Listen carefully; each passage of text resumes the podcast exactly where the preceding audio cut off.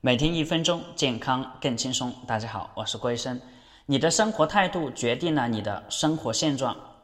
我们现实生活中总能听到这么一些无奈的说法：我的发心是好的，我的初衷是好的，做这件事情本来也是出于善意，但是为什么结果都不是我们想要的？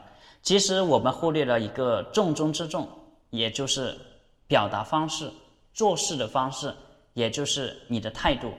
看看我们现代人每天都拉着脸说话带情绪，看陌生人的眼神都是怀疑、防备、厌恶，在生活中扮演着一个受伤者、弱势群体，总是希望别人能关心他、理解他、帮助他，从来没有想过自己力所能及的去帮助身边的每一个人，哪怕是善待他们，做好事情。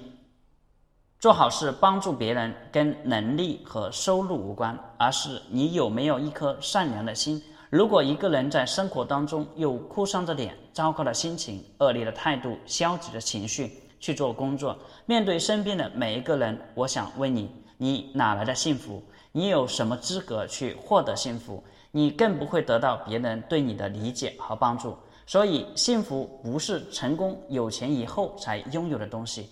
而是可以每天都拥有的，这一切都取决于你对生活的态度，你对别人的态度。幸福更不是别人给你的，而是自己内心获得的。越善良的人越容易得到幸福，会表达的人更容易得到幸福。